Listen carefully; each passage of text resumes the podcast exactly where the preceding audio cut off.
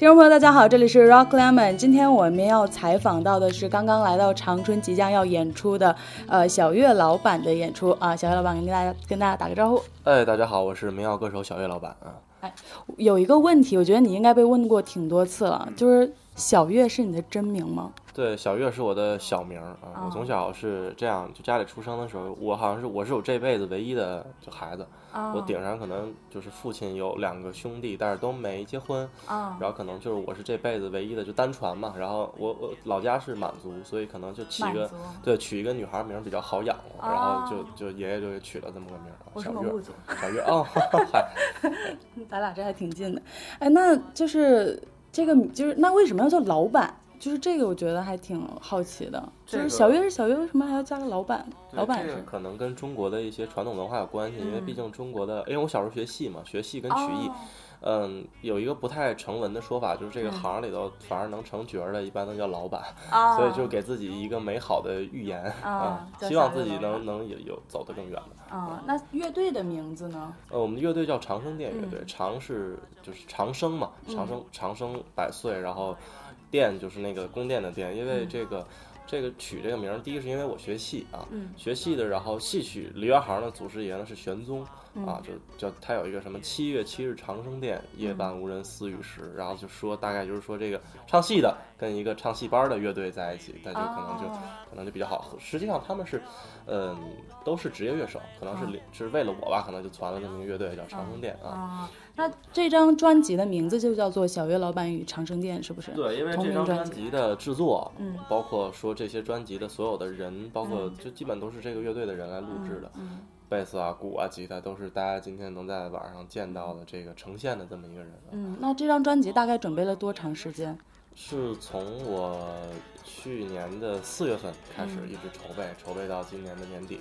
嗯啊，开始的时候是在乐童上做众做那个众筹，众筹啊，做完之后，然后发出来，发出来之后，然后现在是第二批的这么一个销量，嗯一批已经卖光了啊，已经卖光了。那那下一批是什么时候？就现在卖的是第二批啊，已经是第二批了啊。那如果想买到你们的 EP 的话，应该在哪里能购买到？现在目前在网上还没有开售，只能在现场。现场啊，对我有希望能够用签售拉近自己跟乐迷之间的距离。嗯，那做这张专辑的时候，一共是几首歌？然后就是。是怎么想着说要做一个专辑？然后这些歌曲或者是在录制的这个过程当中有没有什么好玩的事情？呃，我们选择的是一个六加一的这么一个形式，是六首加一首伴奏。伴奏可是其中当有一个口琴曲的伴奏，然后其中可能是有五首原创歌曲，然后两首是口琴曲。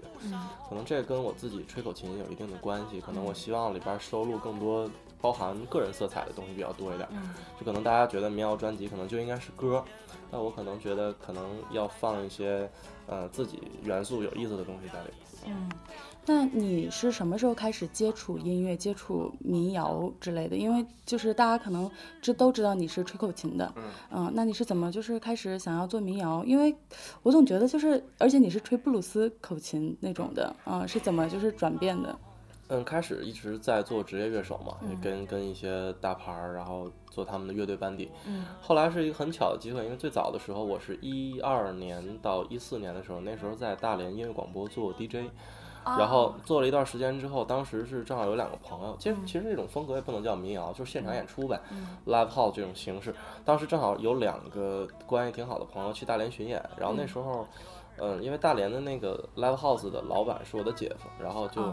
他就会推荐你去给他当嘉宾，然后当时是来了两个小女孩，一个叫花粥，一个叫陈丽，然后就给他们俩做完嘉宾之后，就特别迷恋这种现场演出的感觉，就是可能可能就比较虚荣吧，喜欢大家尖叫啊，喜欢那种那种感觉，然后就开始想去做原创，然后就一五年的九月份吧，就辞职，然后出来，然后开始。做这个东西，以前你也是音乐 DJ 来着，其实对，以前是啊，那还真是算同行了。以前，那就是呃，很多的男生可能刚开始接触乐器的时候，都会选择一些什么啊，比如说弹吉他、打鼓之类的，就比较 帅的，就觉得撩妹比较方便的那种。那你学口琴这是怎么怎么个意 意思呢？口琴是因为它小，第二我可能喜欢比较比较喜欢那个 blues 啊、funk 那样的音乐，而且再一个就是说，呃，口琴在乐队里是很抢戏的，就特别抢戏。嗯，所以就觉得，而且它主要比较小嘛，别人可以别人去拎一个箱子啊什么的，我可能就把揣兜里就行了。啊，就是方便。对对，我觉得这个撩妹还真挺方便，从兜里一拿出来就能马上就是。但是现在姑娘也没有那么好撩。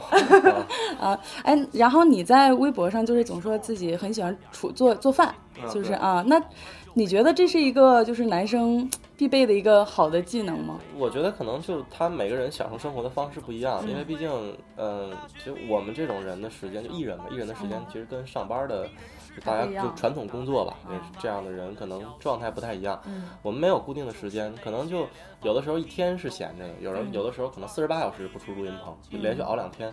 那当真正闲下来的时候，可能就特别想去好好的认真去去生活，嗯，认真的想去把这一天好好过好，可能就真是早上八点半起床，然后去去北京的菜市场去买菜，买完菜之后，然后去筹备一顿午饭，嗯，然后下午去去看个电影，看完电影之后晚上叫几个我们的好朋友，那圈里的嘛，嗯，什么陈宏宇啊什么的，这这些朋友们来家去吃吃饭什么的，可能想认真的去生活一下，因为大家。能重合的时间毕竟特别少，嗯，但凡有一天，就是大家可能就很认真的去过，嗯，就大概是这样，嗯，而且我觉得你从这方面就能看出来，你还挺热爱生活的，其实，所以就是还有还有一个点，我觉得挺有意思，就网上好多人还说你很呃，就是相声演员，摇那个民谣界的相声演员，对这个评价你怎么看？喜欢这个评价吗？我觉得其实无所谓，是不是民谣也不一定，是不是相声演员也不一定，可能大家觉得你可能比较比较幽默现场，这个估计是让大家，因为 live house 的演出，嗯，说实话环境比较差，嗯，比较热，人又多，对，呃，比如说像今天这样场，大概就一浪能装进五百人，然后就特别大家特别容易疲劳，嗯，那你这时候一定要去去说一些段子什么的，跟大家积极性调动起来，也是为了整场演出，嗯，包括。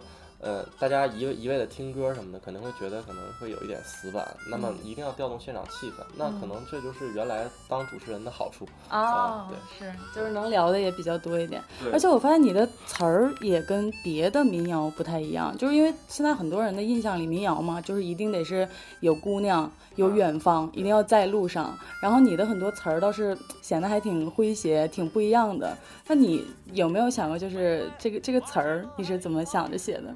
其实就是人生的经历吧。嗯，你看，比如说你好前任，就是自己跟女朋友分手了，然后写了这么还特地在情人节发。对，写了那么一首歌。我觉得人可能最就人，我我希望我自己是个活明白的人，就是可能越来越调侃。嗯，就可能调侃到自己到自黑的程度，大家也就会觉得，哎，这个人还挺有意思的。因为现在的大家听众，包括为什么好多人喜欢听相声，包括人喜欢看小品，就想看一些他比我差，或者说他他他的。不太愉快的经历，然后看完之后，我觉得能挺开心。对，有人比我差，那那我觉得这是好事儿。就可能在现场告诉大家这些，呃，你自己经历过的窘态啊，包括人生当中的一些小挫折，大家可能就会哎觉得哎还还跟我人生当中挺像的，因为大家都是人嘛，都拉近了距离。对，没有我其实没有那么多酷毙了的故事，就像就像这个书里写的什么又。诗歌远方和田野，阿弥陀佛，阿弥陀佛，么么哒，是吧？什么的，流浪过没有？没有那种，没流浪过，我活的一直挺好的。谢谢大家关心。哎，那这次巡演是你的第一次巡演吗？对，带乐队是第一次啊，带乐队。那为什么会选择东北？因为我看过那个网易云上好多留言，就是说，哎，为什么不来南方啊？就是南方很希望你赶紧来啊，怎么怎么样？为什么是选择了东北？嗯，这个比较坦诚的说，第一，我是东北人，东北也不出什么民谣歌手，说实话。这这这倒 是，确实是，呃，也不出什么民谣歌手。再就是，呃，就是可能就是在东北，大家可能还没，就东北的 live house 氛围很差，嗯，可能自己有点票房之后，老想去给大家。做点贡献什么的，而且毕竟我我在东北还觉得，因为好多人好多乐队觉得东北是死穴，就东北不好演，是怎么演怎么死。然后我就可能会觉得说，我说我说那那是你们，我觉得我能卖出去啊，是大概就这么一个情况。而且你也用事实证明。对，第二我也是东北人，第三就是说每年会有两个大的宣传周期，嗯，三月份巡东北，那么可能就会有这么一段时间推广，那么。五到八月份发新歌，参加一些音乐节，草莓啊、迷笛什么的。然后等到九月份开始全国巡演，这是一个大的宣传期。你如果把巡演都放成一波的话，那可能每年就只有那一个阶段是你在在在巡演的那样一个宣传。那这样呢，就掐头去尾，就是中间刨去是两边是两头的，中间间隔了六个月，大家觉得你这巡演信息再出来再走全国就不会烦了。嗯，所以你在巡演完东北之后，下一步就要打算就是啊发新单曲，可能在二十。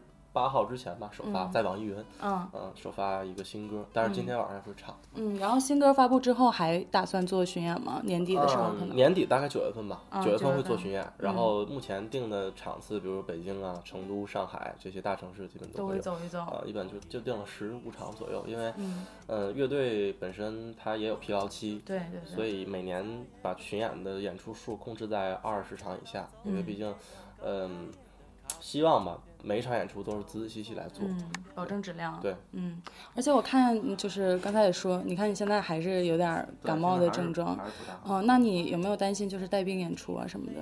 因为我觉得应该不会吧，因为可能我这人也对自己挺狠的那种，嗯就是那种用药也挺狠的，就那种。啊，就大夫说那种啊，你保守吃药什么两天，我我就非得打点滴，打点滴。比如说他选两种两种比较好的药嘛，第一种是稍微慢一点的，第二种稍微快一点，快一点可能里边就含激素嘛，那可能是打快一点的呗，把演出熬过去之后，然后再去调养，再调养一段时间。嗯嗯嗯。那你是第一次来长春吗？这是？不是，是第二次了。第二次，以前也是以演出的方式来过长春。以前以前是在去年，去年是带着我的吉他手，啊，今天他也会出来，我们两两把琴是双弦琴巡演，嗯，当时是在光阴咖啡馆。啊，当时是也挤挤了一百多人，小教室挤得挺大，挺挺满的。嗯，然后当时就觉得可能人气还不错。嗯，呃，后来翻过来之后，可能今年在演的时候，觉得体量大了，就想带乐队演，然后而且票房也跟得上，乐队也养得起。是，确实这次长长春已经好长时间没有特别好的演出了啊，而且也没想到票能卖到这么好的一个程度。那你对今天晚上的演出有没有什么期待？就是希望如果真有个唱的。就是声音沙哑沙哑什么的，大家别挑。对，就是带病坚持演出。当然了，这是艺人本人自己的状态。当然，也希望大家能够就是，就对待演出别太苛刻。嗯啊，然后我也希望今天晚上是给对玩开心点。第一是给长春开了一个开了一个小算一个 live house 这边一好头吧。毕竟后边还有好多人会刷新我的票房，比如齐啊、陈柏宇啊什么的。这些人啊，他们都会来长春，包括后来的布衣。也希望大家能够多关注这个音浪 live house，因为就是。它是目前我见过的，就东三省了。我走这一圈，发现设备特别棒，然后包括宣传啊、地接做的都很亲切。对对对。也希望好多独立音乐能过来演，然后我们也希望能让长春的音乐氛围越来越好，从东北的就是。东北变成票房荒漠，变成是吧大火的这么。毕竟从东北出来，还是希望东北的音乐对我们特别希望东北能能好一点。嗯嗯嗯。那也希望今天晚上你的演出能够很精彩。哎，谢谢。嗯嗯嗯。然后，那我们今天的采访就到这里结束。好，好嘞。然后，如果发新单曲的话，也可以告诉我们，我们也可以在电台就是帮您宣传。嗯，好，OK OK，好的。哎，爸，你年轻时候跟我妈怎么好的？想知道啊？干了，告诉你。从前有座山，山里有座庙，庙里有个老方丈，他袈裟七彩灯，烟雾缭绕，木鱼声声，天灵灵啊，地灵灵，每天念经文呢。隔壁那座山。有个尼姑庵，庵里有个小尼姑，她在看玉蒲团。她本是那未过门就守了寡的人，削发为尼后，取名叫金莲。这一天，这风和日丽，金莲去河边，她抓到一条鱼。要回家尝尝鲜，来到厨房一看，倒霉催的没有盐。他拿着沐浴盆就去隔壁山花园。这个说时迟，那时快，和方丈见了面。这男未婚，这女未嫁，是无法无天。夜已深，还没有灯，路上很危险。小师太，你留下来可能会比较安全呢。亮高高就挂在了天边，两只红星就出墙来。夜已深，山中都是豺狼和虎豹，为避邪贫僧今晚就给你把经。老和尚念的是。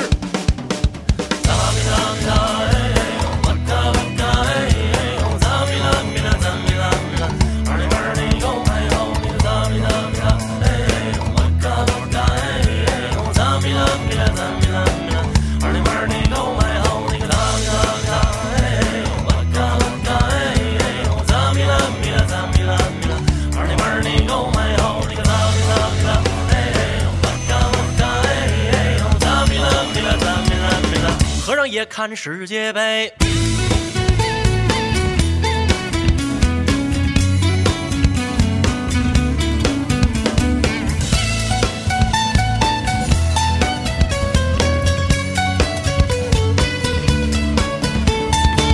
第二天黄昏后，金莲把山下，思想这个老方丈，我们今晚得干点嘛？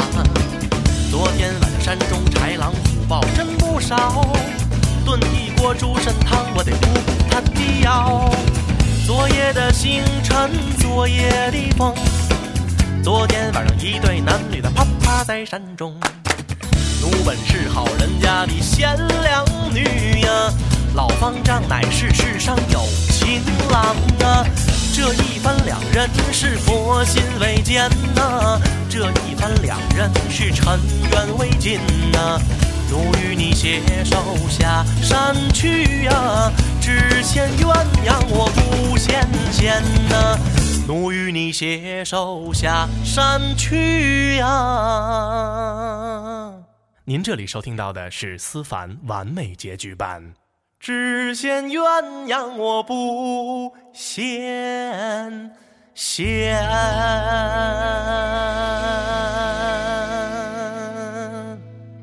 没完呢。